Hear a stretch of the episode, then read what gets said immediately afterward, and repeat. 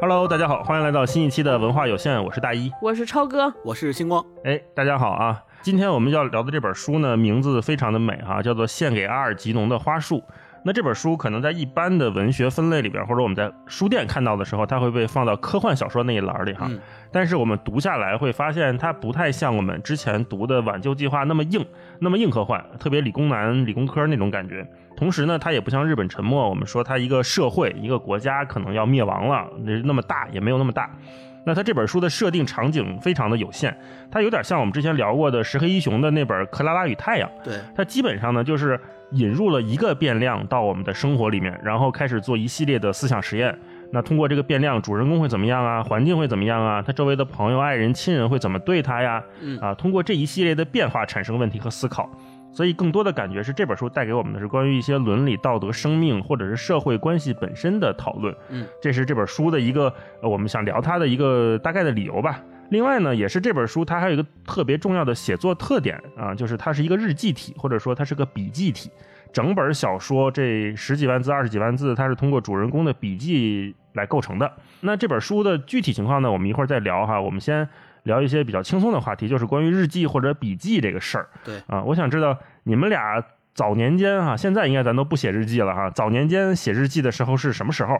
呃，当时写的时候什么感觉？呃，超哥先聊聊吧。嗯，我应该第一次写日记就是上上小学，老师要求写日记的时候，我 我当时对日记的感觉就是不理解，为什么？就不理解为什么人要写日记，就是感觉每每天的生活根本没有什么可记的。对，还得编。对，尤其是最痛苦的时候是暑假作业，就暑假作业不是让留日记嘛？因为每天也没有什么可写的。如果我就想我写日记，大概就是今天早上起来吃了早饭。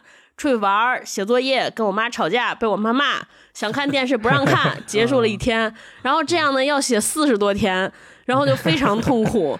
后来就是我采取的策略，都是要在开学的前一两天猛写，猛写四十篇日记，就是借其他人的作业抄，就拼凑了各种人的生活在我的日记本里，就是非常痛苦。嗯，后来写日记，我有两个比较深刻的回忆，就是特别有目的性。我觉得有一次是特小的时候跟我爸吵架，特别特别小，然后我就很恨我爸，就在日记里写了一些骂我爸的脏话，然后特意给我妈看，让我妈知道我的愤怒，嗯，然后传达给我爸爸。这是有，这是有一次，还有一次是是上学谈恋爱的时候，高中谈恋爱的时候，就是你知道吗？那时候谈恋爱其实对男朋友有一些不满。但是又不敢当面说，只好写在日记里，假装借机放在桌子上，让他偷看，让他偷看到了解我的这个苦闷。这就是我对日记全部的回忆，就是反正没有认真 的，就发自肺腑、发自内心的写过日记。一种要么是应付差事，要么是为为了达到我不可告人的卑鄙的目的。对，反正说点小话 对，反正我到现在也没有理解。日记这件事儿真正的意义，就我从来没写过啊！我听听你们俩的，学习一下，你们俩什么时候写过日记？可以今天好好聊聊这个日记的意义啊！星光呢？星光第一次写日记，当时是什么情景？呃，我跟超哥差不多，我也是小学的时候，当时也是受到老师的号召，老师说你们应该每个人好好学学写日记，自己让家长给买个日记本，如果不想让别人看呢，就买个带锁的，然后每天把自己遇到的事情、一些想法记下来。老师当时给我们的鼓励是说，如果你这样做的话，那么在很长一段时间，比如半年或一年以后，你再去翻看你之前写的日记，你就会有特别强烈的感受。你知道，哇，原来之前我是这样想的，或者是哇，我对自己有这样一个总结。就老师会用这样的方式去鼓励我们去写。那个时候我就觉得，哎，好像可以尝试一下。然后我们就开始写，但是完全不知道。这个意义在哪儿？就跟超哥的那刚才说的一模一样，完全不知道它的意义在哪儿，就是为了完成老师老师说这个好，我们就去试一下，但是也不知道该怎么写，就每天就像记流水账一样，今天干了啥？今天花钱吃了个啥？买了个什么小东西？跟谁吵架了？跟谁一块玩了？跟谁一块上学？跟谁一块放学？就每天就这些，然后觉得写的不够，除了用字儿写以外，还会在笔日记本上面画画，就是什么画个小乌，画个小花儿，画个小乌龟，画个小草、小树，就这种画个小太阳，类似于那种，就像是小孩涂鸦一样。现在可能是有点像，后来嗯我记得有一阵儿叫手账了。对对对，后来就有一阵儿流行 流行手账，还弄贴纸，弄得特别特别好看。呃，我是从小学的时候开始接触有日记这么个概念，然后写写了好多。后来我们发展出了，就同班同学里面发展出了一个风潮，就是写日记的几个同学之间互相传看对方的日记。哟呵，还挺浪漫整的。这个目的不是为了窥视对方的隐私，这个目的就是为想就特别好奇，想知道对方在他的日记里写没写跟自己有关的事儿。你这就是谈恋爱了然。后如果他写了，然后就特别兴奋，然后就想就想看看他是怎么写的啊，同桌 Q 到了，是写的对自己跟自己玩生气，还是觉得自己是一个特别有意思的人？现在可以归结为窥探别人的心理想法的这么一种动机。对，是这样。后来呃，到大学的时候，我还受大一老师影响，我们记过一阵儿就是哦效率手册的笔记。这这个就这个跟跟日记有点差别啊，日记可能是写自己的想法比较多，那个效率手册那个就是完全流水账，就是今天我完成了一个什么事儿，比如说今天我写了一篇文章，这文章是什么题目啊，记一下。然后今天我干了一个什么事儿啊、记一下，就还还分时间段的，比如说八点到九点啊干什么，然后九点到十点干什么。但是我是后来就渐渐的完全把这个事儿变成了一个记流水账。今天我花钱，我花了多少钱在淘宝上买了个啥，然后我全都记。后来就发现，呃。就完，如果你要这么记的话，也就完全失去了日记当初老师教给你的，说你半年之后再回看，你还能得到一些不一样的感觉。你要是照我这么记，就完全没有这感觉。就你翻回半年前跟现在记的没差别，就每天可能买的东西不一样。对，妈呀！这我现在对你们俩的友谊的性质又有了更深的认识。你们俩这是什么关系？结对上进吗？就是要么就是我影响了一个人，影响另一个人读书，还有一个人就是写效率手册。我的天，你们俩是是说结对变好吗？男人之间奇怪的友谊就是这样的。所以大老师，我特好奇，当时你每天沉眠于打游戏的时候，这个效率手册是咋写的？那就没有了，效率手册就扔了，那就。哦我我记得我小时候写日记也是语文老师，那就不叫号召啊，那叫安排。那会儿的哦日记不是写给自己看，那日记最后得判，你知道吗？啊老师得评优良中差，在你那个日记本上画那个波浪线，说哎这段写的好，这段写的不好，这块有个错别字，老师得给你判。啊没见过哪个日记还还后边还带评语的，，A 类日记就，B 类日记，是现在的弹幕。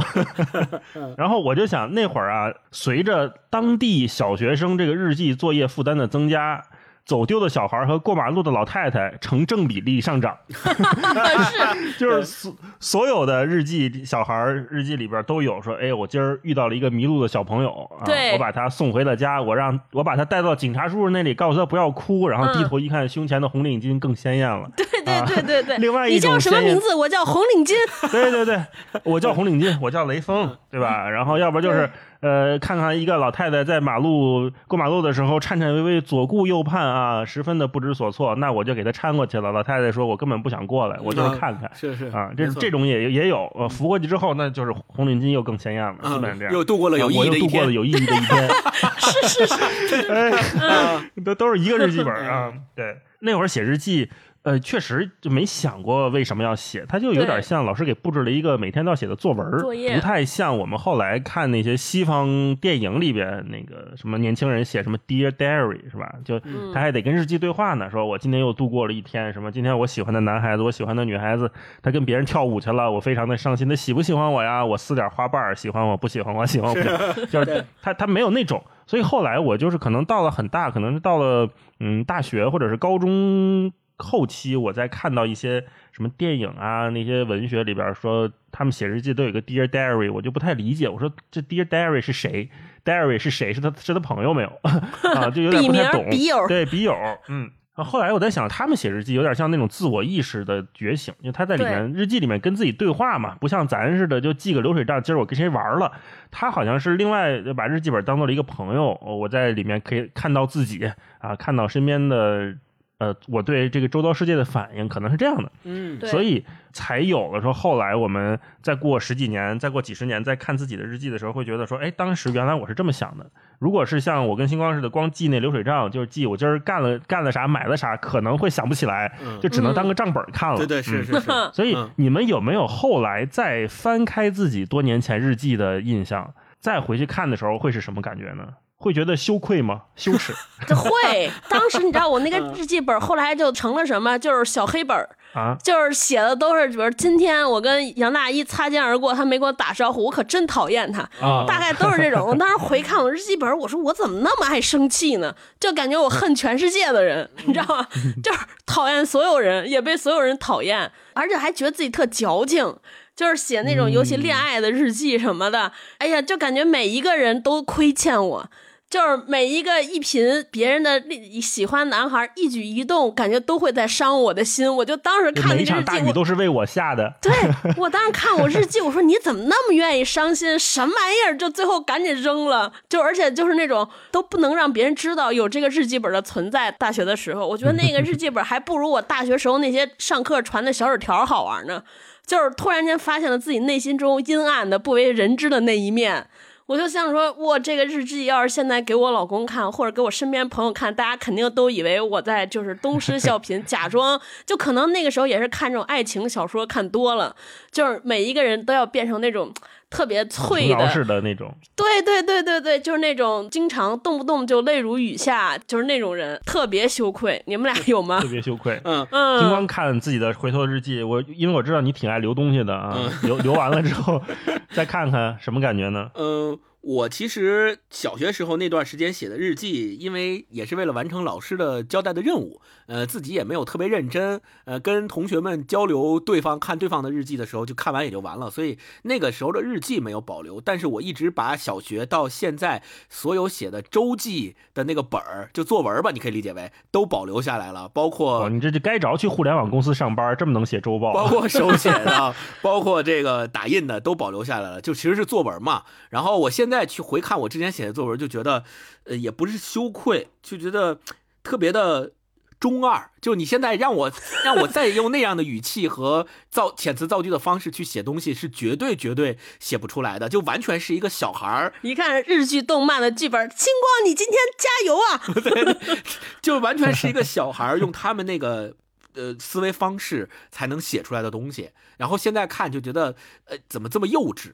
呃，还还有时候还挺可笑的，呃，但是可笑里面呢还饱含着一些可爱，觉得哎，好像自己也有过那那个时候，现在就觉得特别有意思啊。我有时候有时候会看看一看自己以前写的那些东西，就觉得原来我也是从这个时间过来的啊。还哎我特好奇，想问一下，大一老师是不是有没有出现在你每一篇的周记里边？那那没有，那肯定那没有啊，但是有些就是偶尔的时候，比如会说，因为我们之前比如说一起互相看什么亚森罗宾呢，上一集谈到的，对吧？或者是我们嗯互相看书啊，或者是又今天又看了一个什么书，我有时候会记录一下啊。今天跟大一老师去了一趟书店，然后书店里我今天买了一本新的亚森罗宾，我很高兴，就类似于这种。嗯，杨大一借了我的书，他说他周三还，但是没有，周五才给我的，我恨他，我讨这就是我的日记。他伤害了我，我恨他。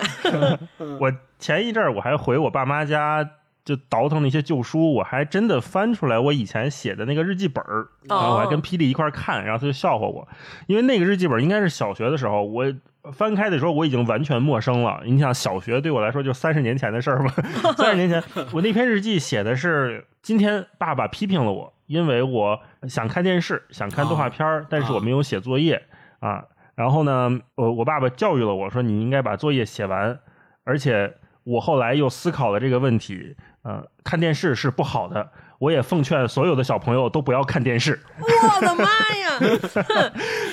然后这个更绝的就是，因为有老师判的那个过程嘛，老师又给我写评语，老师说，呃，也不用这么极端。什么叫度？你明白吗？啊，对我，我老师给我写了一个这个，就是什么叫度？你明白吗？我现在我后来回回去一看，我就乐了，我说太逗了真！逗对，。第二天的日记写一个，我不明白，你给我讲讲是吧？对话开始，那不敢，那不敢。嗯可能回家就问我爸，爸什么叫度？你给我讲讲什么叫度？嗯，太有意思了。嗯，聊完这个呢，我觉得大家都对日记有了一些回忆哈。嗯如果是嗯听到这里的朋友，你能想起来你写日记或者你回看你小时候的日记有什么有意思的事儿，也欢迎在这里留言跟我们说一说啊，大家一起回忆回忆，乐呵乐呵啊。那我们就说回今天我们要聊的这本书《献给阿尔吉农的花束》。那先请超哥给我们介绍介绍吧，这本书大概讲了个什么故事？刚才大一老师前面说了，这是本科幻小说，它的科幻或者高科技体现在哪儿呢？就是体现在那个时代是一个医术或者医疗技术相当发达的阶段。嗯，这个故事的主人公呢是呃叫查理，他是一个患有严重的心智障碍的这么一个小朋友或者年轻人，他当时呃智商只有七十。就可能和咱们当时看《阿甘正传》里边那个阿甘比，可能比阿甘还低一些些啊，六十八。对，因为他的智力问题呢，他一度生活的非常辛苦，就包括比如说妈妈强迫他的父亲把他送走，就送到了类似于现在的这个育儿所啊这种地方，孤儿院哈。嗯。而且他因为他的存在呢，令他的妹妹受到同学的这些嘲笑，甚至他甚至威胁，因为他妈妈老担心他。对他妹妹做出一些很不好的事情，然后呢，强迫他爸爸把他送走，然后呢，他爸爸就把他送到了叔叔家。那他叔叔过世之后呢，就把他安排安排给了叔叔的一个开面包店的朋友，他就在面包店里打杂。然后有一天呢，他终于得到了一个机会，就是这个医疗高度发达，说可以给他做一个手术，让他变得聪明，然后让他成为一个智力非常高的人。然后呢，他就去接受这项手术。接受完手术完之后，他由一个智商只有七十的人变成了一个智商有一百八十五的天才，然后开启了开挂的人生。就在智力方面啊，就他变成可以过目不忘看书，就是几天之内就能学学到非常呃艰难的知识，而且就是轻轻松松就能学会一门语言。对对对。反正非常厉害，但是同时另一方面呢，他又遇到了非常多的困扰，在情绪方面，因为他突然发现，就是他由一个特别快乐的小男孩，然后变成了一个非常愤怒。然后非常不解，有很多困惑，很多纠扯的成年人，对他的情绪上发生这样的变化。然后同时呢，他参与的这个手术，它其实不是一个标准意义上的治疗，而是一次科学的实验。它是这个实验唯一的人类实验品，对。人类实验品，他可能是那个世界上第一个，也是唯一一个接受了这个手术的人，所以他以他自己的亲身经历完成一次实验，最后确认说这种疗效或者这个技术是不能够被广泛被人推广和应用的，它存在非常大的风险，也会带来非常大的后遗症和副作用吧。说至于后遗症是啥，有什么副作用呢？大家可以自己看书啊，就我们就不剧透了。对，然后这里边关于这个这个书的名字叫做这个。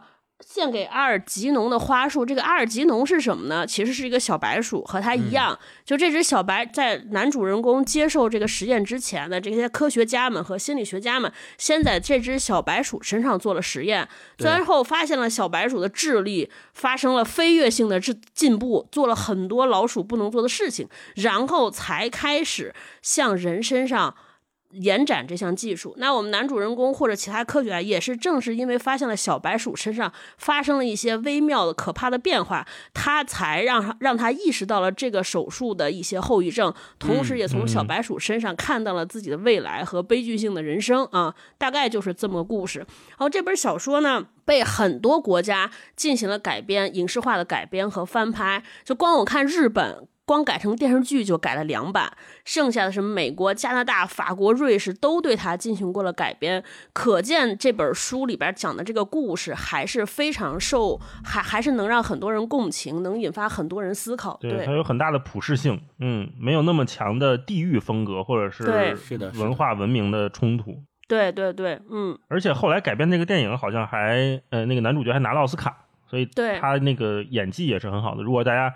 时间不够的话，可以看看那个电影，也是很感人的一部片儿啊。嗯，那我们接下来顺着这个书，我们就聊聊这个作者哈，叫丹尼尔·凯斯，他是在一九五八年的时候写下的这本书。那这个丹尼尔·凯斯是谁呢？他当时创作出来这本书为什么这么受欢迎？也请星光给我们介绍介绍哈。好。呃，丹尼尔·凯斯是一个美国人，出生在纽约，是二七年出生的，然后一四年的时候因为肺炎去世的。呃，他本身是拥有布鲁克林大学的心理学学位。我们也可以知道，他在这本书里面，呃，描写的主人公他。呃，因为做这个智力实验嘛，智力提升实验导致的另外一个人格的出现，以及他在心理上的一些变化、感觉上的一些变化，都是非常的精准的。他的描绘让你能够体会到这种。呃，变化是很精准的，所以说这跟他拥有的心理学学位是有很大的关系。他本身就是做这个的。然后他在一九五零年代的早期呢，先进入到了一家杂志社去工作。这家杂志社也是大家耳熟能详，现在非常有名，就是漫威科幻故事杂志。他在漫威。工作过，对，后来呢就转换跑道了，就不在那个杂志社工作，成为了一名时装摄影师，并且到中学去教课了，成为了一个中学教师。后来呢，他又在布鲁克林大学获得了英美文学的学位，所以相当于是心理学学位和英美文学学位这两个学位，呃，一起辅助他，成为了后来这个走上了科幻小说的创作道路。一九五九年，就是刚刚大一老师说的。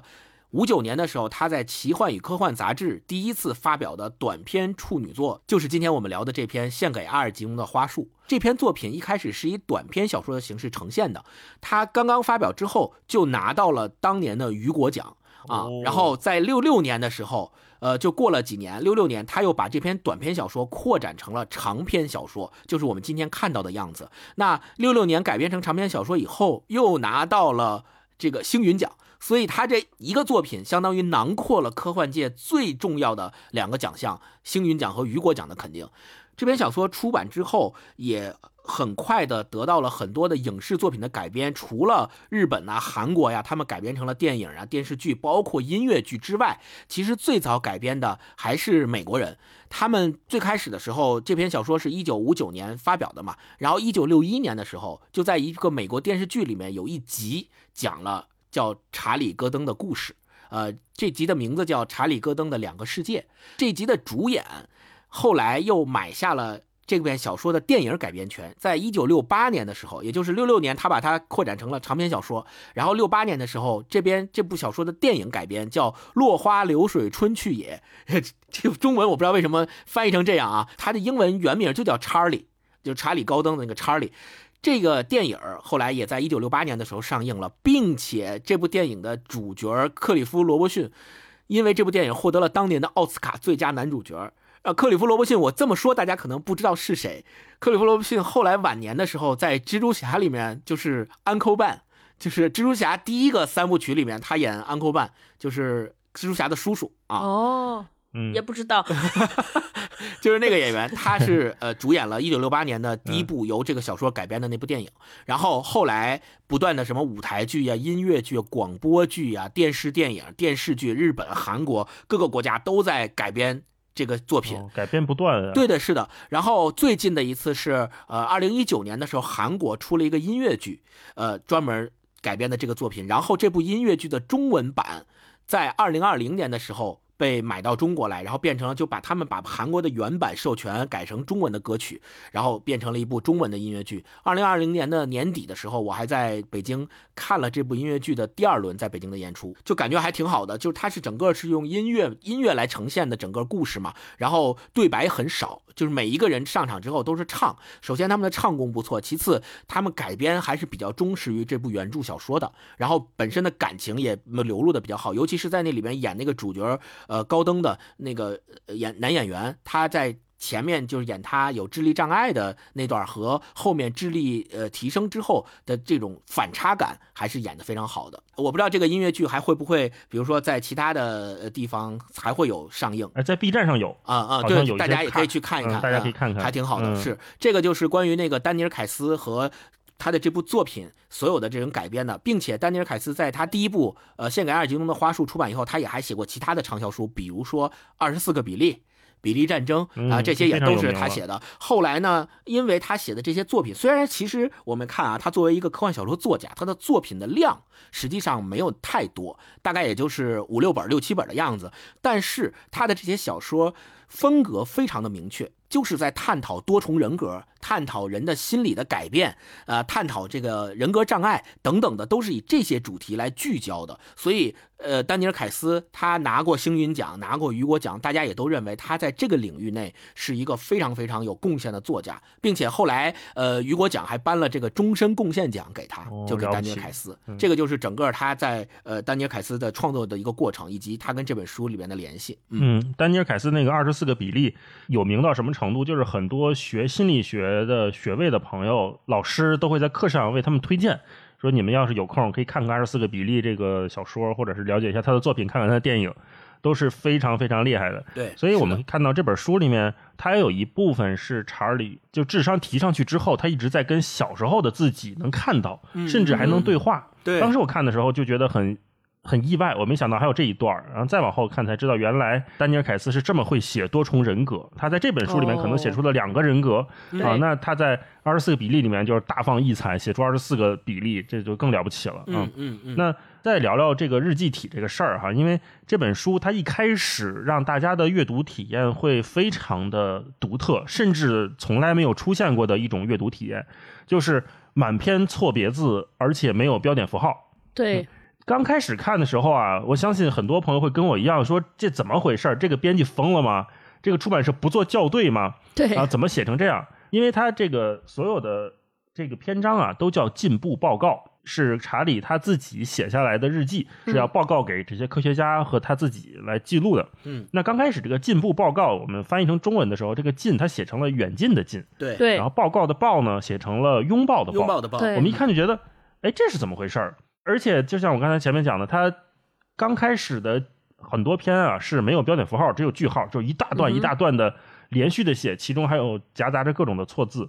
我会想说这是什么意思？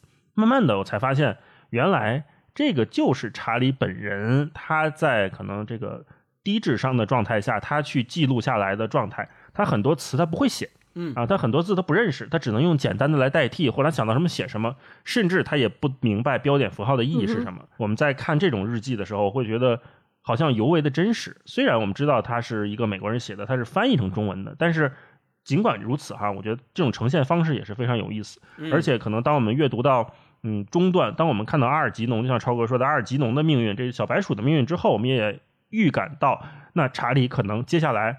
他还会从一个说话条分缕析非常清晰的人，慢慢的在变回像我们刚开始读到的这个错别字百出、不太会使用标点符号的那个状态，那可能是一个非常悲剧的走向。我也想问问你俩哈，就是当你们看到类似于这种满是错别字、满是不分行不分段的这种文章、这种日记的时候，你们什么感觉？和我们以前看可能第一人称叙述啊，或者有些是第二人称叙述，或者是上帝视角叙述的这些文本，读起来的。体验有什么不一样吗，超哥？嗯，我第一个是可能从这本书我才真正了解到日记的意义，因为就是我们以前无论是看第一人称、第三人称记述，我们看到的都是宏观记录的事儿，但是第一次以一个第一人称视角的关系看到了都是非常微观的那种情绪和心理的变化，我觉得这个非常真实。然后另外，我就是从这个日记里边突然间明白了，感受到了文字的魅力。就是我觉得，包括文字的神奇，就是它其实都是在写字，然后就是因为有了标点符号，有了字，你会发现两个截然不同的人和人格。就是刚开始写的那些，呃，错别字百出、没有标点符号的句子，通过他这些日记，你能感觉到他背后的是一个充满志气。充满童趣、有些单纯的一个人的面貌，没错，没错。对，但是读到中段的时候，他的智商上来之后，突然间你感觉像看一个哲学家写的这种科学论文，在研究自己，甚至有一段我有点看出来，在路上或者那种青春小说的那种感觉，就是一个盲动、暴躁、暴怒的年轻人在寻找自我。嗯，然后说，哎，我到底怎么回事？我经历了什么？然后我就慢慢从这些文字里边就明白了，所谓叫什么自我、自我意志或者自由意志，对一个人而言到底意味着什么？就是以前我们可能都觉得自我或者自我意志是一个非常重要的东西。因为它它的其实是变化，而且这种日记体以及那种非常细微的技术，突然让我开始用一种全新的视角来看自我和自由意志这件事儿。它对于人的快乐，对于人的幸福到底应该是什么意义？就是就大老师说那个度，大老师的老师说那个柱，你知道什么是度吗？对对对，嗯就这个非常重要。所以整个阅读的过程中，如果让我用一些词语来概括，我就是一方面是心疼，就是看到这些嗯他是个懵懂的小朋友的时候。被其他人欺负和嘲笑，但他又完全 get 不到那些人对他做这件事背后的恶意，同时又有一些担忧。就是这个担忧，我觉得，嗯，让我联想到了一些事儿。我估计人作家写的时候没有这层意思，是我联想到的。你说这个变化，这个这个男主人公的变化，跟我们现在看所谓叫 AI 智能机器人的变化，是不是有点像？就是给一个人，他们拥有极高的算力，有非常高超的这个所谓叫智力水平，然后你给他摄入大量的知识，他们能够学习。但是，就终有一天，他中间有一段，这个男主人公他的智力飞升之后，他其实超越了这些医学家或者科学家的控制之外的。对，就是大家也没法掌控他，他失控了，他比这些人都强，他甚至已经强到了看出了这个医学实验的 bug。我就是，所以我的担心就来自于这儿，就是大家现在我们都在培养人工智能、人工机器人，会不会也出现这样的情况？就是这个智能机器、人工智能变得比人聪明，然后完全超超脱了我们的掌控，那个世界将会变成什么样？所以我还就是一想到这儿还挺恐惧和挺担心的。嗯，嗯，你们俩呢？什么感觉？我读这个书的时候，我自己的情绪，第一，首先是跟着他的叙述在走的。呃，我前面确实因为他用词造句上面跟我们非常不一样，有很多错别字，我有时候就只能去推测。我看他这字儿完全不知道他想表达啥，我只能通过读他的音，然后推测哦，原来他说的是这个词，我才能够接得上他的思绪。后来慢慢慢慢的，随着他的智力在提升，呃，他的这个错别字也没有了，然后里边话里和就是他写作之中也出现了逻辑，并且这个逻辑，甚至于在他智力最巅峰的时刻，这个逻辑是超出了常人的智商范畴之上的，这个感觉是非常明显的，因为。我们大家都是普通人嘛，或者换句话说，他在这个实验里面所受到的智商提升是还提升到比普通人更高的层次上，所以他在中间那段时间智力巅峰的时期写下的进步报告，其实是远超过我们正常人写的那个进步报告的水平的，应该是他思考的问题是超过我们思考的问题的范畴的。那我在看这个的时候，我就觉得自己会从一个呃一开始比自己的这个比自己弱的。然后慢慢慢慢慢慢提升，然后超过我了，就会有这么一个非常明显的感受，就有点像他这个呃作品里面的他的那个老师，那个季尼安老师，那个感觉是一样的。对，就是说，哎，你现在的智力已经明显超过我了，我赶不上你了。以前是我比你高，好像，然后慢慢慢慢的你比我高了，这种感觉是非常明显，非常就是也不能说落差，就差距感非常明显。所以这个是第一，第二是我在读这个的过程当中，我常常会被他感动。感动的点在于他的日记非常的真诚，他描述的真的是他自己所思所想的东西。这些东西让你觉得，哦，原来他在没有做这个实验之前是这样思考问题的。他觉得他身边的那些人都是他真正的朋友。啊，然后随着他发慢慢慢慢智力升上来了以后，他就发现了事情的真相不是这个样子的。原来他以为的那些人，只是为了嘲笑他啊！就你会觉得说，呃，世界上的很多大门在一扇一扇的为他打开，但同时他心灵的很多窗户也在一扇一扇的为他关闭。就你会在这个过程当中，既心痛，又为他感到。高兴，就毕竟他变得越来越聪明了嘛，对吧？他自己的心愿也是变聪明，你又为他感到高兴，又心痛，觉得他在这个过程当中虽然获得了很多东西，但同时也失去了很多东西。我觉得这个我们后面还可以继续再深入的聊一聊，就是这个是我在整个读这个作品当中的感受。而且我还要再补充一点啊，就是呃。短篇的那个短篇小说，就是在今今咱们今天读的这本这个版本是理想国呃新出的一个版本。那呃在这之前，我还在其他的那个科幻小说短篇的那种集合集里也读过他的短篇。他的短篇我读的时候的感觉就不如今现在我们读的这个长篇那么深刻。他为什么不深刻？是因为短篇它里面有很多情节他没有涉及到，比如说他去找他的父亲母亲那个情节就没有。然后很多回忆也没有，就比如说他回忆小学的时候，他被他的同学欺负，然后他被他的同学恶作剧啊，呃，大家怎么对待他，就是以及后面分裂成两个人格之后，他能看见以前的那个查理，还有以前的那个查理看见现在的自己，在这种身份的转换，他在短篇的那个小说里面都没有涉及到，他只是非常简单的讲了情节，就是我接受了试验，我的智力是怎么样一步一步升上来的，我干了一些什么事情，我跟科学家之间的互动是什么样子的，就简单描述了一下。所以我读短篇的时候完全没有，呃，现在在读这本长篇的感情上的因素那么多。就我读短篇，只有觉得这是一个哎构思精巧的科幻故事，哎想的挺好，这个世界观价值观构建的不错。啊，确实有这么一个事儿，哎，挺有意思，有会给我一些反思。但是我读这个长篇，就是有更多的情感，我会投入进去，我会从他跟他父母的互动，他跟他喜欢的人的互动，他跟他朋友之间的互动的关系之中，得到更多情感上的呃经历。这个是我的我的体感。嗯，大一呢？大老师听星光说那个短片，如果是少了这几部分的话，还真是挺遗憾的。我觉得他。这个设定啊，坦白讲，呃，没有特别吸引我，因为这现在我们在看这个五十年前的科幻小说的设定，我们都会觉得似曾相识嘛，这个很正常。呃，最吸引我的这本书里，就是他回忆起了当年的那些往事啊，那那一段，包括他跟小查理的对话，我觉得都非常精彩。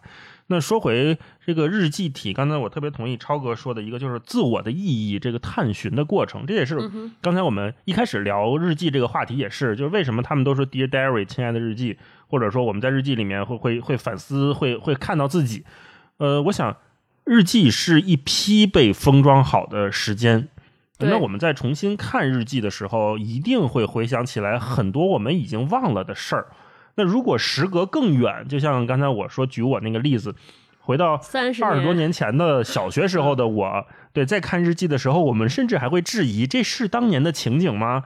啊，这个事儿当时还这样呢，还发生过这事儿呢，我们还有过这样的对话呢。就像呃书里面写的，我们在和一个小时候的自己对话，我们在隔空和一个陌生又熟悉的自己对话，那种感觉会非常的奇妙。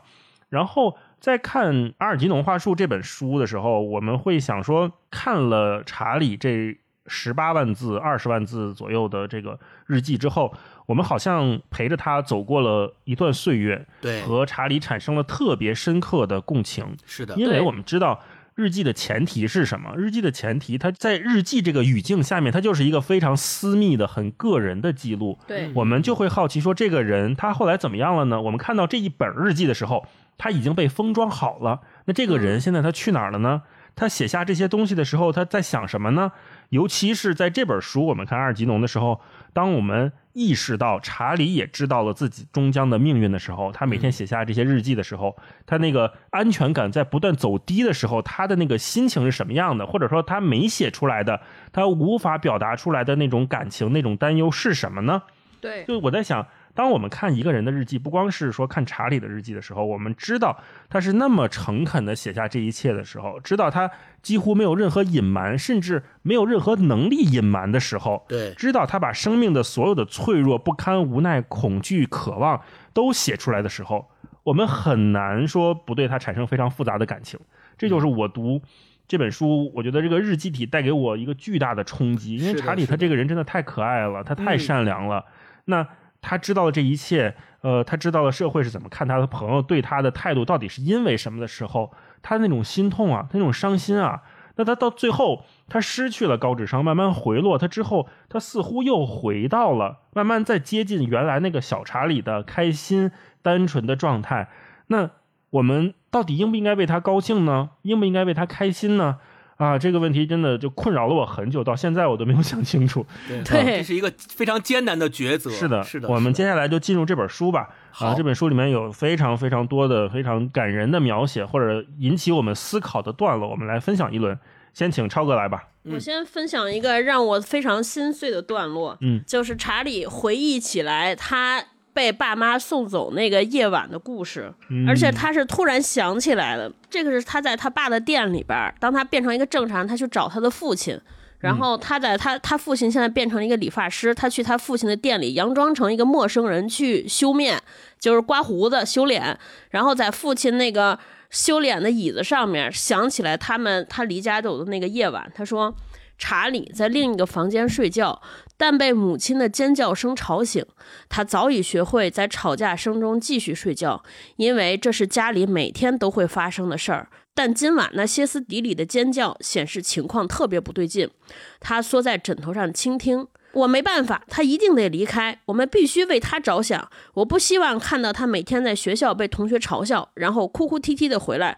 我们不能因为查理而剥夺他过正常生活的机会。这里的他就是指查理的妹妹啊。对。然后父亲说：“那你要我怎么办？把他赶到街上。”然后他妈说：“把他送走，把他送去州立沃伦之家。这个沃伦之家，大家就可以理解成是专门接收这种儿童的这么一个公立机构啊。”然后他爸说：“这件事儿我们明天早晨再商量。”他妈说：“不行，你只会商量，再商量，什么事儿也不做。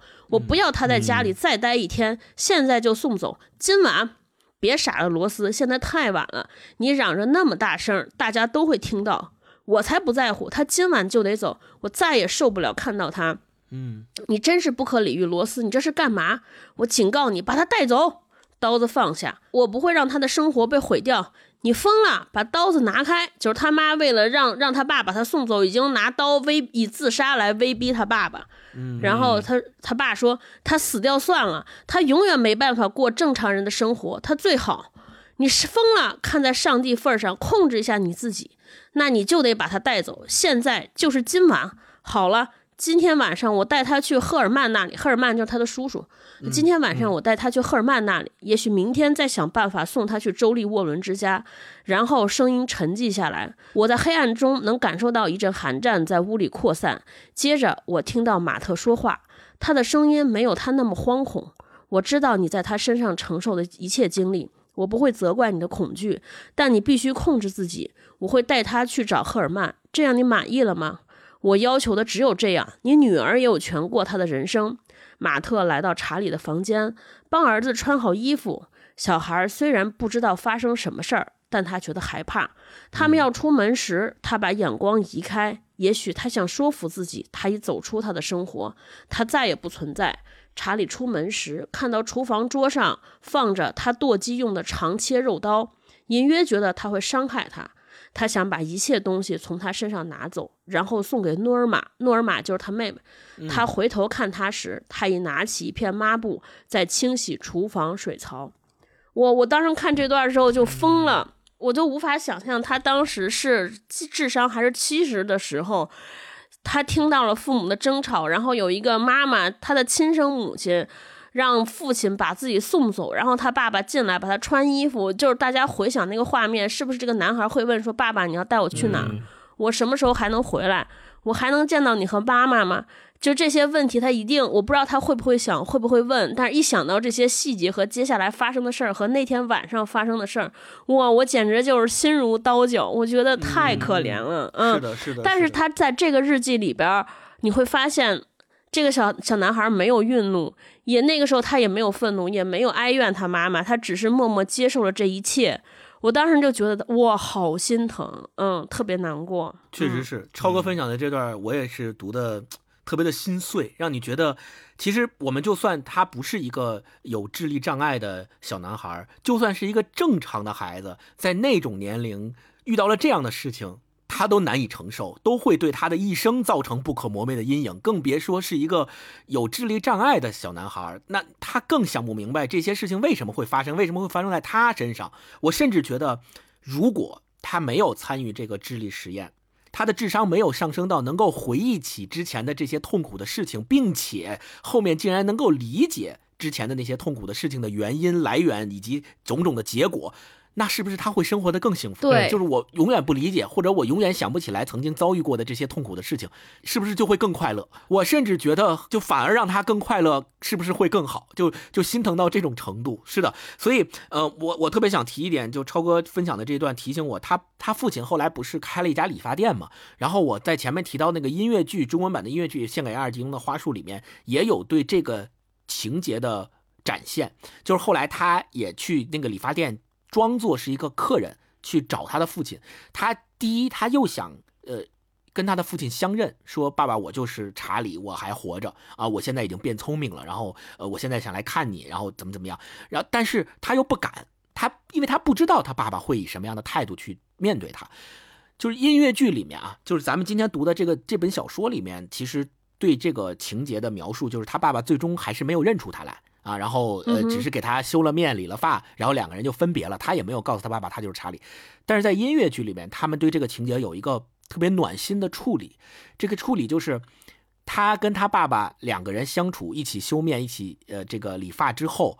呃，两个人聊天，他爸爸就给他讲，就是他爸爸在这个过程当中就给他讲他过去的故事，讲自己的故事嘛，就说我以前呃有一个儿子啊，然后呃如果他现在还活着，也许就跟你一样大了啊，就是跟你差不多大，但是嗯，因为呃以前的种种原因，我被迫。在他小的时候就把他送到了这个孤儿院，呃，现在我也不知道他是什么情况，也后来一直没有联系，这么多年就反正他爸爸就给他讲这些故事，然后这段你可以大家可以想象一下啊，这段是在音乐剧里用音乐唱出来的，就他爸爸是唱出来的，然后查理的那个对白也是唱出来的，就非常的感动，并且他们俩在分别的那一刻，呃，音乐剧里面安排了一个桥段，就是他爸爸似乎好像。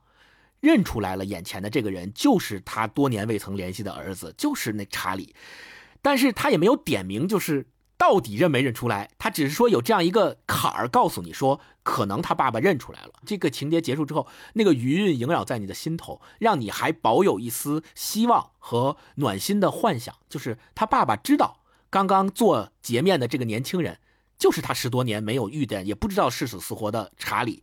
是他的儿子，并且已经是变聪明了的查理。他爸爸的那种欣慰，他爸爸带着这个欣慰，带着这个确定的温暖啊，呃，跟他告别。我就就这个还是我印象非常深刻啊！大家有兴趣就 B 站如果去看的话，我可以可以重点去看一下这个情节。嗯，大老师，哎，我想说一下修面这个事儿哈。他为什么设计他父亲是在做修面的工作？其实就是为了遇见查理做准备。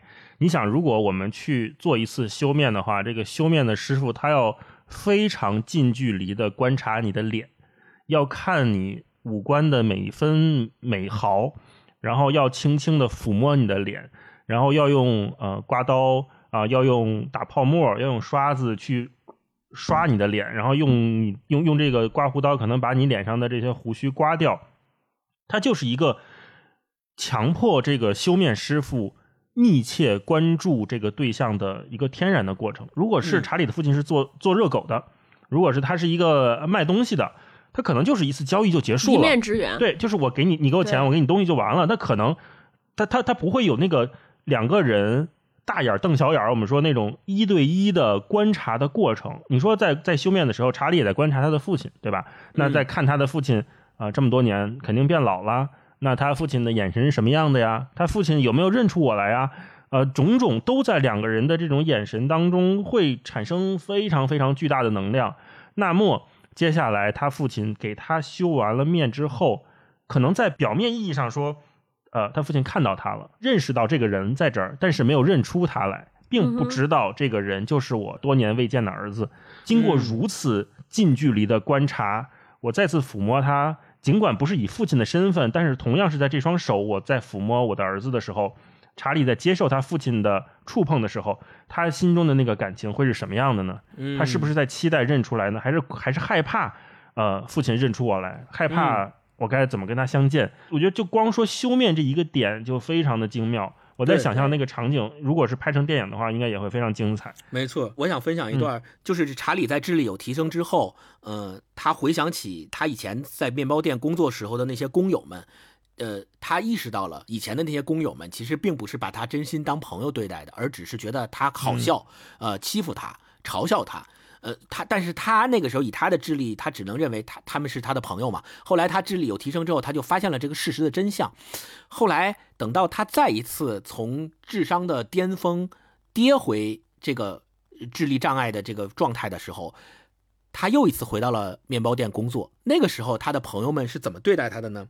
他是这么说的：他讲啊，就是他重新又回到面包店工作之后，有一个在他后面，就他被从面包店赶走之后才来的新员工，他不认识。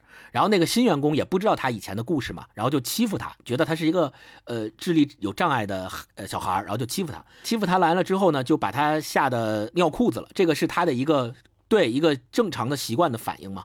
然后这个时候写道，但这时候乔卡普进来了，他抓着克劳斯的衬衫说。你这个可恶的杂种，不要惹他，否则我就捏断你的脖子。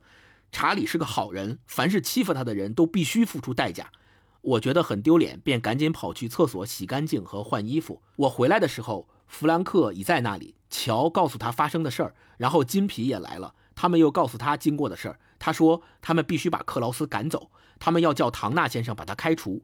我告诉他们不要赶走他，害他必须去找工作，因为他有一个太太和一个小孩，而且他已经对他做的事说他很抱歉。而且我记得我自己被面包店开除时，我也很伤心的离开。我说克劳斯应该有第二次的机会，因为他现在不会再对我做不好的事了。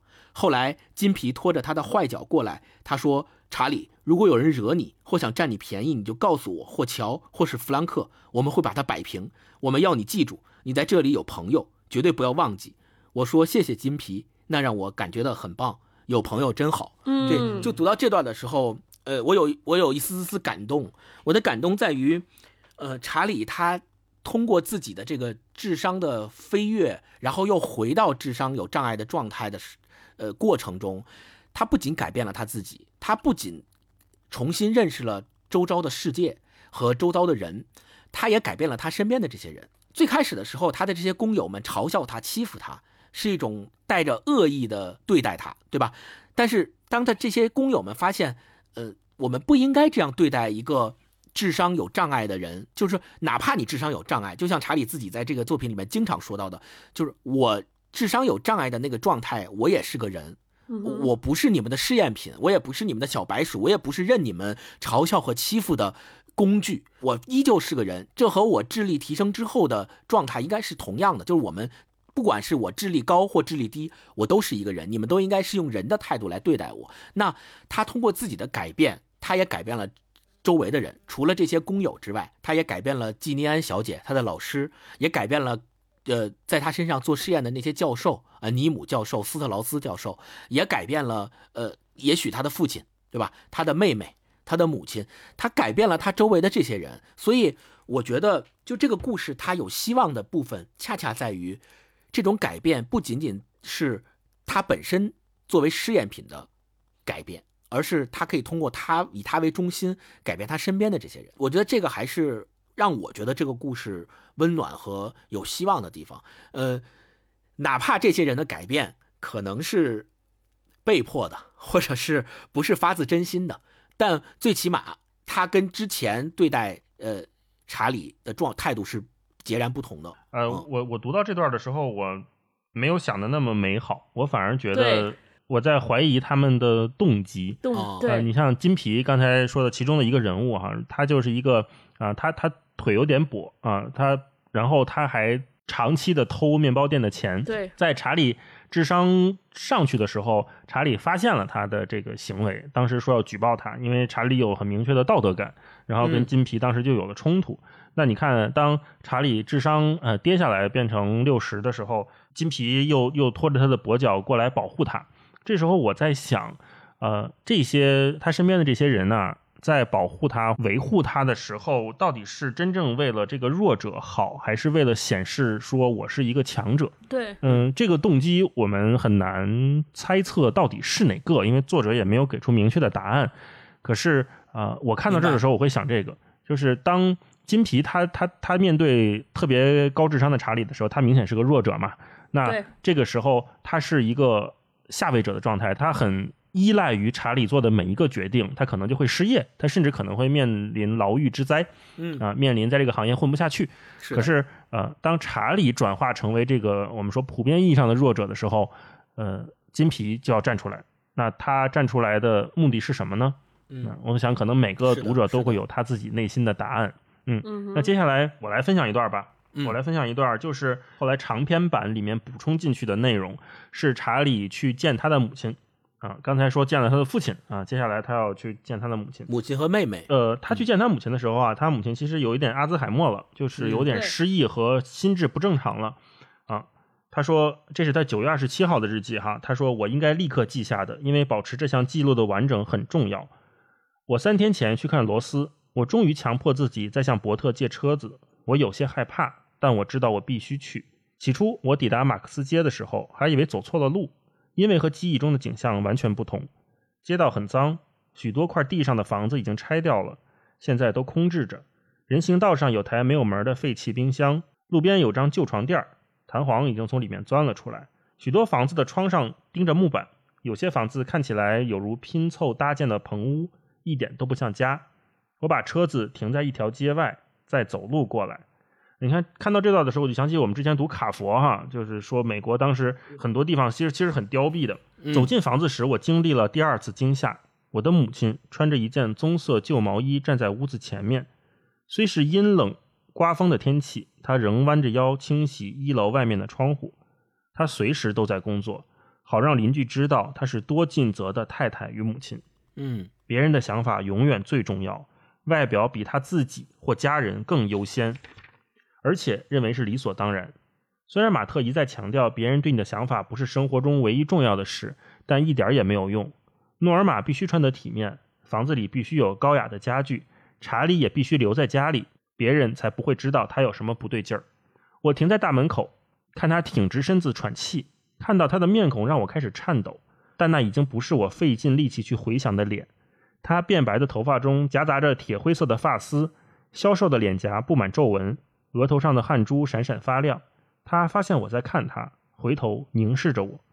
我想移开目光，掉头走回街上，但我却不能退却，特别是走了这么远一趟路之后。我可以只问个路，假装在陌生的街道迷失了方向，看到他就已经足够。嗯，我却只是呆站在那儿，等他先有动作，而他也只是站在那里望着我。你需要什么吗？他沙哑的声音仍然是记忆走廊中无法磨灭的回响。我张开嘴，但发不出声音。我的嘴在动，我知道也要努力和他交谈，想说些话，因为在那个时候，他的眼睛告诉我他已经认出我，但绝不是我要他看到我的方式，不是这样呆站在他面前，一句话也表达不出来。可是我的舌头就像个巨大的路障，继续堵在那里，嘴里则全然干涩。最后总算发出一点声音，却不是我想说的话。嗯，我原先计划说些鼓舞慰藉的话，准备三言两语就消除所有的过去与苦痛。并迅速掌握局面，但我从干裂的喉咙里蹦出来的话却只是“妈”。我学了那么多知识，精通各种语言，面对站在门口凝视着我的他，能说出来的却只是“妈”。啊，这一段，呃，我觉得这一段跟超哥刚才分享的截面的那一段形成了特别鲜明的对比。他一定要回去和他的原生家庭有一个说法，就讨个说法。那他在回到这个家庭的时候，他。智商已经一百五十八了，已经是天才了。他精通各种语言，可是面对他母亲的时候，他最最担心的就是还是表现的像当年一样是一个智力障碍者。可是他真的就表现的如过去一样，只能说出一个“妈”字。对。可是后来我们又知道，后来的描写更精彩，就是他妈妈已经失智了。他妈妈对他的记忆非常的混乱，有的时候会认为我我儿子是特别厉害的优特别优秀的一个天才，有的时候又会觉得说查理在家里，我要把他藏藏起来，不要让别人看到。啊，他面对他母亲的时候，他又变成了一个上位者。他现在是一个绝对的高智商的人，他甚至都知道他母亲得了什么病，他母亲为什么这样，他可以给他母亲充分的理性上的理解。可是，在感性上面，他却又完全受制于这个可怕的回忆。那他说的那个过去和痛苦是消磨不掉的，他只有自己去面对这一切。这这是完全呃。特别让人唏嘘的一段吧，啊，我分享这一段跟大家。没错，没错。那我们再分享一轮，超哥。我先分享一段，就是呃，随着查理的变化，他身边的人会发生什么变化？爱丽丝应该是算他的这个心理医生，或者是他的这个私人医生，一直在他。智力还很不好的时候陪在他的身边，然后慢慢随着他智力的变好，然后他其实对爱丽丝产生了依恋或者更深情的感情，然后他希望和爱丽丝在一起，希望他们俩能够相爱。但是爱丽丝有一天晚上就表达出了爱丽丝自己对于他变化的一些看法。爱丽丝有点像他一个精神上的母亲。对对对，爱丽丝说：“我是说真的，以前你有某种特质，我不知道怎么说。”那是一种亲切、坦诚，让大家喜欢你、乐意跟你在一起的和善态度。如今你的智能与知识却让你变得不一样。然后中间巴拉巴有对对话，然后爱丽丝接着说：“说我在你身边就显得相当弱智。现在每次跟你见面后，我回到家里常常沮丧的觉得自己凡事又钝又慢。我回顾自己说过的话，再想起一些我应该提到的机灵趣事儿，就很想踢自己一脚，很生气，为什么没有在你面前说出来？我发觉自己很想让你留下深刻印象，这是我以前绝不会想做的事儿，但跟你在一起已经伤害我的自信心。我现在会质疑我的动机，对所有做的事情都感到怀疑。我根本没有办法跟你谈。我能做的只是边听边点头，假装了解你在说的那些文体变化、新布尔函数与后现代符号逻辑。我觉得自己越来越笨。你离开我的公寓后，我必须对着镜子对自己大喊：“不，你没有一天天变笨，是查理爆炸式的快速进步，让你看起来像在倒退。”查理，我就是像这样告诉自己。但每次我们见面，你告诉我一些新东西，然后很不耐烦地看着我的时候，我知道你是在嘲笑我。而且当你解释给我听，我却记不住时，你就以为那是因为我没有兴趣，不想费心去了解。但你不知道，你离开后我是怎么折磨自己。你不知道，我曾经挣扎着去读那些书，又在比克曼听了多少课。但只要我谈起某些事儿，我可以看到你很不耐烦，仿佛那些事儿都很幼稚。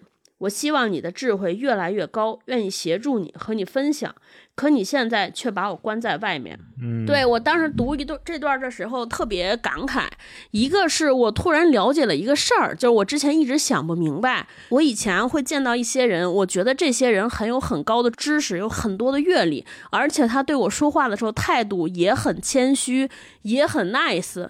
可是我还是从他的话语间感到了那些那些高傲。或者是那种高高在上的冷漠，嗯，我就觉得，哎，就是这个人，你说着吧，他也很很 nice，我觉得他没有嘲笑我，但是我老能从他的话语中感觉到这种歧视，然后我就想说，哎，这为什么会发生这种变化？我就回来反思，其实你会发现是这些人在我们的心中说一些我们肯定不知道陌生概念、陌生知识，同时他为什么没有把这些东西？解释成我可能能够理解的话和词，我就知道他是因为他心中他不在乎，就他根本没有想过这个问题，他根本没有想说我在场的人，他没有意识到这个，没有听到，没有没有看到，对他他可能不理解。我觉得他不是没有意识，他就是没有把别人放在自己的心上。就包括像这爱丽丝说的是这个意思，就他说我能感到你不耐烦，因为你不跟我解释。而且每次你解释一遍不清楚的时候，你觉得我是不努力，我是我是对这事儿没兴趣，那其实就是 完全不在乎啊！就这个查理其实是不在乎，因为他心里想的都是自己。我后来通过这个事儿，我就想起来前一段时间，我是听一个朋友跟我转述了 Boss 直聘老板的那句话，他说什么叫聪明？他说他是觉得真正的聪明的人是说，就是他总能明白别人的意思。同时又总能向别人表达出自己想要什么，就是他他要同时具备这两个条件是叫聪明。但我觉得这也是聪明和智慧的差别，就是智慧是什么？智慧的其实比聪明多的就是体谅和理解。就这里边后边也说，就是你要能够有有办法能明白对方说的这些表达的他想要的东西是出于什么原因，可能是他有很多的无可奈何，或者是不得已，所以他有这样的表现。同时，这些智慧的人也能够根据他背后洞察到的那些这些人的不得已和无可奈何，然后做出自己的适合自己的表述，就不会让别人觉得为难，也不会觉得自己尴尬。就我们经常看见所谓很多智慧的人，他非常的 nice，那些真是真正的 nice 是怎么表现出来？我觉得他不是靠道德的隐忍，不是给自己说说我不能我不能表现粗暴，他其实就是因为他想开了，或者说看开了，他全都能理解，他全都能理解，所以他全能包容，所以他不会生气。嗯，我今天我这是我看这本书给我一个最深的收获，就到底知识和智力和智慧到底的差距在哪儿？我突然间明白了，就就是查理，他是一个智力非常无懈可击，一个一百八十五的人。他应该说，他如果想学什么知识，想解答什么困惑，他完全可以，没有任何障碍。但是他为什么还是那么痛苦，或者他为什么不快乐？不是因为他的知识不够，就是他无法理解和无法体谅。我觉得这就是造成他所有苦恼和烦躁的原因。嗯嗯，对，可能是这本书一直在讨论的这个问题，就是当。我跟对面这个人无法理解的时候，我应该怎么面对接下来这段关系？你看，原来是查理不能理解这个世界，不能理解呃金皮的世界，不能理解这个爱丽丝老师的世界。但是等他上去之后，他们的角色倒转了，变成了这些人无法理解查理的世界，还是无法理解。他们只有短暂的相遇、相交的那个过程，然后又迅速的分道扬镳。感觉这好像是所有人要经历的一个大悲剧。超哥刚才分享这段，让我想起一个电影，就是斯嘉丽·约翰逊演的一个电影。因为他为了藏毒，然后他把那个药，呃，在自己体内不是爆发了嘛，就导致他的智商在一瞬间之内猛增，超体对超体增到一定程度，就是他竟然能够超越时间，他把从人类原始人类开始到。一直几千年的发展史，一瞬间他都能够串联起来的那种程度，后来就好像接近上帝的那种感觉，就是什么都能干，就是也是科幻片嘛。就我当时我就联想到这个，我就想到说，人类的智商或者叫人类的智慧啊，它增长到一种什么程度，它和我们所处的呃人与人之间的连接或者是情感的关系之间，到底是一个什么样的互动？呃，就像刚才超哥说的，是不是一个人的智商高到一定程度，他就看开了人与人之间的情感羁绊，他就会觉得你们现在这种所谓的生气也好、郁闷也好、高兴快乐也好，其实都是庸人自扰。对，庸人自扰，不值得追求，也不值得去花费时间精力去干的，是不是在他们的眼里，我们这些俗人？所经历的这种情感和人与人之间的连接就是这样子的，但是好像又不是。那你说真正高智慧、高智商的人，他可能会更在乎说，人和人之间最宝贵的东西，也许恰恰就是这些。对，那我们恰恰反而应该更注重的就是这些。呃，那是不是说明你的智商和还你的智商还没有高到那种程度，你还没理解到这一点呢，对吧？这之间的这种关系的辨析，我觉得是这本书提给我们的一个启发，非常非常有意义的一个启发。那我来分享一段，就最后他呃查理因为智商实验的不成熟嘛，智商又衰退回之前的阶段了。那他这个时候他在最后一篇进进步报告里边，他是这样叙述的，他说。季尼安小姐就是刚才超哥说的爱丽丝。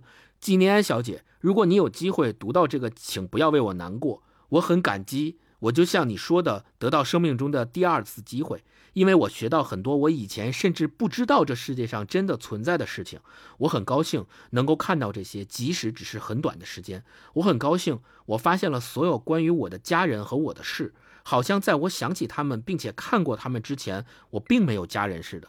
但现在我知道我有家人，而且我和大家一样也是一个人。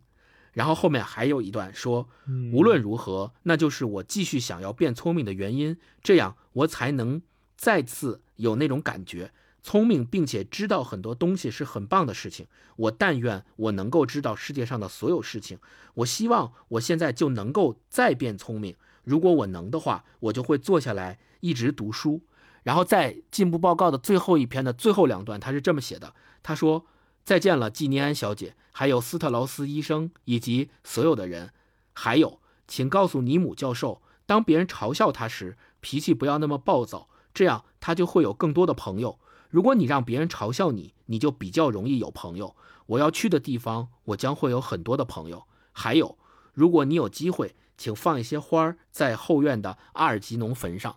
对。”就读到这儿的时候，嗯，我就再一次被他感动。这个感动在于，他意识到了，他不能阻止自己的智力重新衰退回那个智力障碍的状态中，但是他又用他的善良，一贯的善良，一贯的可爱，去重新面对这个世界，以及重新面对他即将面对的命运，并且他在这里面还给大家就感谢了他们。就是虽然我经历了这段时间。的这么剧烈的变化，但是我依然感谢你们，你们让我意识到这个世界原来，呃，有我所不知道、以前所不知道的这一切啊。虽然好像我又重新得而复失，就是我得到了这一切，但我又很快的失去了这一切。但在这个过程当中，我依然感谢你们为我所做的这些东西，并且希望你们大家在我重新变回智力障碍的孩子之后，依然能够快乐，依然能够过得好啊，依然对。大家送上了最美好的祝福，而且如果大家有机会的话，希望能够放一些花在阿尔吉农的坟上。嗯我在读这个小说的时候，我常常有一个想法萦绕在我脑子里，就是为什么说这本小说叫《献给阿尔吉农的花束》嘛？但其实阿尔吉农并不是这本小说的主角，这本小说主角是查理嘛，是呃跟他做实验的这些朋友嘛，围绕在他身边的这些人嘛。那为什么这本小说要以阿尔吉农为标题，或者说他为什么塑造了一个实验的小白鼠叫阿尔吉农，萦绕在这本小说里面？我我一直在思考这个问题。我现在的答案是，我觉得他塑造阿尔吉农这个小白鼠，其实恰恰就是在给查理这个角色做一个映射，或者叫是做一个呃对比。对对照，大家觉得小白鼠在整个实验的过程当中是一个工具，是一只老鼠，是一只没有人性的动物，对吧？那我怎么样去对待这个老鼠？我是让它做迷宫试验也好，我是让它呃各种呃喂它，各种呃测试它，那都是在用一个实验里边的工具的态度去对待它。但是查理高登站在你对面，告诉你，我虽然跟阿尔吉农接受了同样的实验，但我不是动物，我是一个活生生的人，我有自己的感情，我有自己的朋友，我有自己的情感连接，我有情感需要，我有情绪的变化，我有种种种种人性的东西。你们不能单纯把我等同于阿尔吉农这只小老鼠，就我觉得这个是一个非常。有意义的对比和整个小说里面，并且他最后说阿尔吉农就是去世了嘛，就阿尔吉农死掉了，然后他把他埋了，说我我我希望能够献花给阿尔吉农，就是通过阿尔吉农这样的一个动物的形象的对比，我们彰显出了人他的一种特殊性，或者叫人性的一个非常感人的点。对我我我是能够体会到这个的，嗯嗯，好，那我分享最后一段哈，你刚才。星光说了这个书的最后的结局，那我就分享这本书开篇的一段题词。它开篇呢，其实引用了柏拉图在《理想国》里面的一段话哈。这段话是这么说的：有些常识的人都会记得，眼睛的困惑有两种，也是来自两种起因，不是因为走出光明，就是因为走进光明所致。不论是人体的眼睛，或是心灵的眼睛，都是如此。记得这件事的人。当他们看到别人迷茫、虚弱的眼神，他们不会任意嘲笑，而会先询问这个人的灵魂是否刚从更明亮的生命走出来，因为不适应黑暗而无法看清周遭；或是他刚从黑暗走入光明，因为过多的光芒而目眩。他会认为其中一个人的境况与心境是快乐的，并对另一个人产生怜悯；或是他可能想嘲笑从幽冥走进光明的灵魂。但这总比嘲笑从光明世界回到黑暗洞穴的人更有道理。嗯啊，这一段他其实就是想说，我们应该怎么面对查理，面对这样的变化。那如果我们是这种经历了变化的人，我们希望别人怎么面对我们？那最后呢，我想跟你们聊一个话题，就是面对这种变化，我们可能每个人都会想说，那如果是我的话，我会不会愿意接受这种变化呢？那如果是我身边的人产生了这种变化？我们会以什么样的态度？扪心自问哈，你到底能不能还能跟他好好处？我觉得整个这个故事就是一个让我们的安全感大起大落的这么一本书。就是想到两种设定嘛，一个是如果是我，如果是我身边的人，如果有一天星光突然智商一百八了，那他还能不能跟我们一起做博客？是吧？那他是不是就瞧不上我们？你们聊这些玩意儿一点意义都没有啊？那那我们怎么办？对，会有这种感觉啊。就像呃这本书里面刚才。呃，星光也讲了，很多人会把阿尔吉农和查理这两条线放在一起说，当然这也是一个非常明确的对照吧，这是非常明显的。另外，我也觉得他后来加入的他母亲的这一条线也是非常关键的一条叙事，就是我们可以看到，呃，阿尔吉农和查理的这个生命线啊，是经过人工干预、人工加速的那种压缩版，我们可以说是压缩加速版，它密度非常大，然后速度非常快，给了我们所有人。看科幻小说的那种猎奇的想象，同时呢，查理的母亲在经历的是物理世界的这种客观的时间线。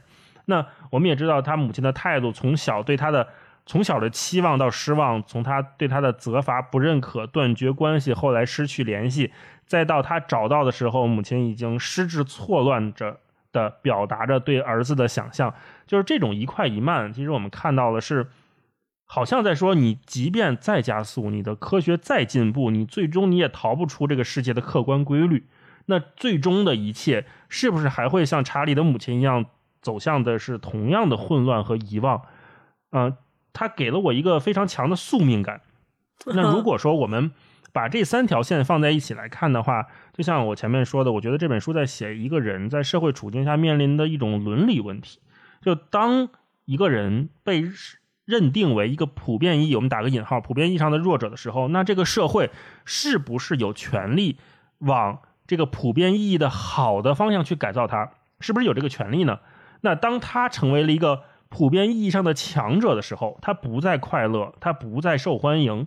就像我们这本书里面也看到的一句话说：“有比变聪明更重要的事。”当他意识到的时候，谁该为此负责任呢？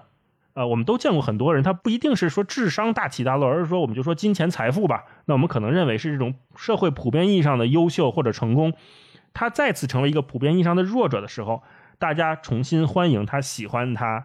就像我前面说的，他到底是因为喜欢照顾别人、释放自己的这种爱意，还是说我只是希望我身边有一个比我弱的人来给我提供这种安全感和优得到了越感？安慰。对对，那同样的，如果我们不是查理，我们就是金皮，或者我们就是爱丽丝的话，我身边有这么一位朋友，我该怎么衡量我跟他的关系？我是害怕，我是担心，我是嫉妒，我还是就默默离开？就像爱丽丝一样说，那我最后我无法跟你在一起，我我只能离开，是我唯一能做的选择。那到后面我们发现，这本书献给阿尔吉农的花束，丹尼斯写的不光是查理的变化，他后来所有的这种困扰、痛苦，还有失去，都和他身边的这个社会系统怎么对待他有关系。这个系统就像我们现在说的人体一样，它有一种免疫功能，会对不一样的人、不同的人进行排斥和忽视。没错，最开始他排斥和忽视的是这个低智商的查理，后来他排斥和忽视、不认可的是那个高智商的查理。最可悲的就是，我们原来一直以为说，等有一天我聪明了啊，我智商一百八，我一定是人中龙凤、佼佼者，我什么都懂，什么都会。这甚至是我小时候我们很多家长对我们的期望，说我我一带我孩子去做这个智商测试，孩子智商一百以上、一百二以上就拿出去跟别人炫耀嘛。但是我们都知道，那渴望成为天才，渴望培养出来一个天才，那天才背后的代价是什么？我们从这本书里面明显的看到，他就是非常的不快乐呀，他非常的伤心啊，他得不到他爱的人呐没，错，嗯，那就是这种刚开始的欣喜，大家为你鼓掌，可能就是觉得，哎，你进步了。那后来慢慢的还是会变成不安和嫉妒。那如果一个系统一定要把查理定义为一个实验对象，这样他才能按照既有的逻辑来旋转的话，那这个系统一开始它就不是为少数群体打造和设计的。到最后我们发现的是，所谓的天才和智力障碍人士面临同样的困境，就是不被理解、不被接受、不被容纳。这是整个小说我觉得带给我这种阅读它所谓的这种变化带给我的冲击。所以我也想问问你们哈，嗯，如果说这个问题现在就摆在你面前了，呃，你可以选择要么让铁锤智商一百八，要么让你的智商一百八，都可以。你会不会有勇气做这个决定？还是会你你你是怎么想的？嗯，这个我觉得得看什么情况，比如铁锤，如果是这张书里写的是一个七十的人，就他智商是七十、那我有可能会让他接受这个实验，倒不是希望他变得比别人强，我觉得他就算是一个不一样的体验吧。就是一个人能有幸过两遍人生，我觉得这个还挺珍贵的这个机会啊。但是我从这个小说里边给我受到震撼和启发特别大的意义呢，是所谓叫智力和知识怎么才能让一个人幸福和快乐这个的辩证关系。我我会发现一个明显的变化，就你会就是如果光看表象的话，会发现说查理之前是很快乐、很单纯，觉得世界都是没有什么需要担心的。但他变成一个高智商的人的时候，他变得愤怒、暴躁，觉得全世界的人都欠他的。就是我，如果大家读日记的时候，我会发现有一个特别细微的变化，就他的日记内容，就是他在最前面和最后边，他日记里边写的所有的故事都是关于别人，就是今天发生了什么事情，别人做了什么事情，我身边的人在发生了什么事情，然后很少有一部分是我。那当他变成了这个智力恢复，就变成了超高的之后，他日记里写的全是自己。今天我经历了什么？我感受到了什么？我想要什么？我明天还想干什么？嗯，当然，我们客观理解说，一个人当他变成了自己之后，就是变变好了之后，他会发现自己过去丢了什么，他想拼命找补或者迷失，想要找到自己今到底是个什么样的人，我究竟是谁？所以我能理解他这种强烈的动机，但我又在想说。是不是这也是他痛苦的来源？就当一个人过分关注了自己之后，或者说他完全只关注自己之后，他一定是不幸福的。大家可以就是体会一个视角的变化。当我们问的问题，就同样一个问题，如果你的提问是“凭什么是我？为什么是我要经历这些？”那你无论找找寻到什么样的答案，你到最后永远是指向的是愤怒或者不满意。当你最后如果这个问题的变化变成说为什么会发生这件事情，或者是说为什么别人会这样对待我，那你得到的答案可能是多元的，很有可能就走向理解，或者会更大视角会到答案。可能这些人这么对待我，是因为这个社会给他们的一些成见或者偏见，或者因为这些人本身自己有什么压力，或者是本身这些人呃他自己经历有什么困难。就是你你会发现，你得到的答案往往是更善意，或者更偏向于理解，就偏向于你能够呃，就是安抚自己的这种答案。我觉得这个可能也是解答了一部分，说为什么很多人，我之前就说，哎，就觉得这个人为什么读了这么多书，感觉他明白了很多知识，但是他永远都是处于非常愤怒、非常的对抗。为什么是这样？我觉得可能也是这一部分，就是当你所有的知识最后都是指向自己。就这个世界为什么这么对我，或者我我是不是要变得更好？我是不是要变成什么样的人？之后，最后你，我觉得那个快乐的指数不会很大。就我觉得，就是这个故事有一个特别温馨的答案，在他的智商回退之前的最后一刻，查理做了一个非常好的决定，说我希望把我自己作为一个实验品，我不仅搞清楚我，而且我希望搞清楚我的目的，就是让。其他这个世界上千千万万数以万计和我一样的人来做决定，要不要接受和我一样的经历，要不要做同样一个手术？就是当他发现我这个事情是最后指向别人，为了别人。我觉得他可能就和自己和解了，包括他最后那封信，我觉得也就是刚才星光朗读那封信，嗯，也会发现一个明显的变化。他说我要去那个地方，因为我不希望让其他的人为我感到伤心，为我感到难过，我要离开他们。就是他最后其实是为了其他人，但是他。他之前，比如他跟他对他母亲的那种找寻，他就想问他母亲说为什么把我送走，他最后还是指向我。我觉得这个正是这个差别的变化，就导致了他最后整个的结局就变成一个虽然悲剧，但我觉得他应该是内心得到了安慰和抚慰。他经历了这一趟旅程，他我觉得是。得到了一个非常高的提升，最后说，哎，希望大家放一束花在阿尔吉农的那个坟上。我我自己在在想啊，盲目上架的时候，为什么希望放在阿尔吉农的坟上？我觉得可能就是因为这个旅程让他真正的学到了什么是人，或者应该过什么样的人生，所以他可能没有遗憾。嗯，但是他很。他可能觉得这个小老鼠，他毕竟不是人嘛，他最后没有得到这个启示，他就是很悲哀、很怨愤的去世了，所以他希望放一束花在坟上啊，这就是我看的。嗯，但是回到那个问题，你说会不会会不会让我选？我觉得也是，如果这个峰值能让他。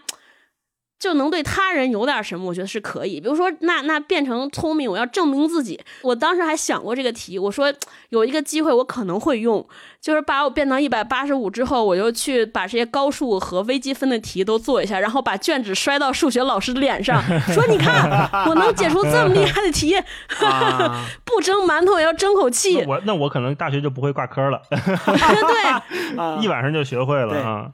有有过这一闪念，后来但但理智下来说，又能怎么样呢？我把这都学会，又能怎么样呢？也不行，过得也挺好嘛，是吧？对对对，算了算了，不行不行。嗯，对，星光呢？星光，你会怎么面对这种选择？嗯，我觉得刚才超哥说的特别有启发。其实超哥刚才那个回答里边已经触到了我们更想探讨的一个本质性的问题，就是他这里面说有比变聪明更重要的事儿。那其实我们就要想，比变聪明更重要的事儿到底是什么？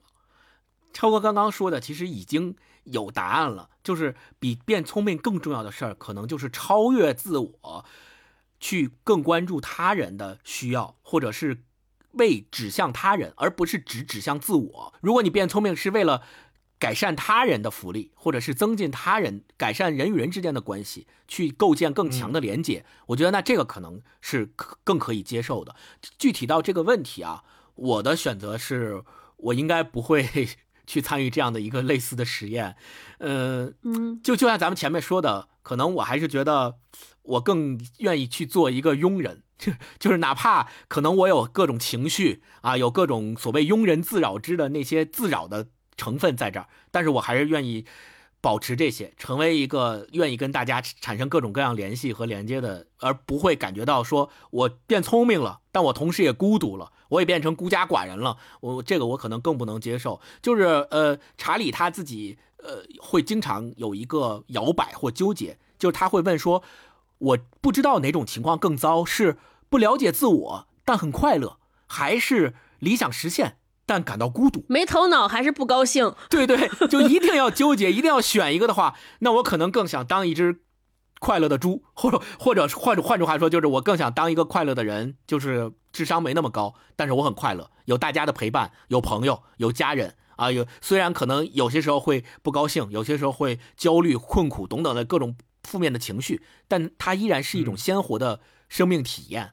我觉得这个是我我更在乎的，对，所以我不会去选说我参与这样的一个实验，提升我的智力。那咱们再换句话说，我觉得说比变聪明更重要的事儿是什么？其实，在咱们今天读的《献给阿尔吉农的花束》这个作品里面，他有提到，我觉得这段话特别的好。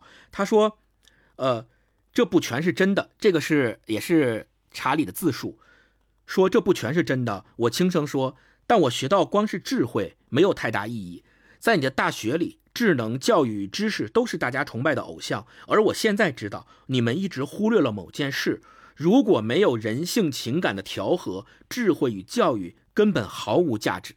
他接着说：“不要误解我的意思，我说智慧是人类最伟大的恩赐之一，只是在追寻知识的过程中，对爱的追寻往往就被搁在一旁。这是我自己最近发现的结论。我可以把这个假设提供你思考。”没有能力给予和接受爱情的智慧，会促成心智与道德上的崩溃，形成神经官能症，甚至精神病。而且我还要说，只知专注在心智本身，以致排除人际关系，并因此形成封闭的自我中心，只会导致暴力与痛苦。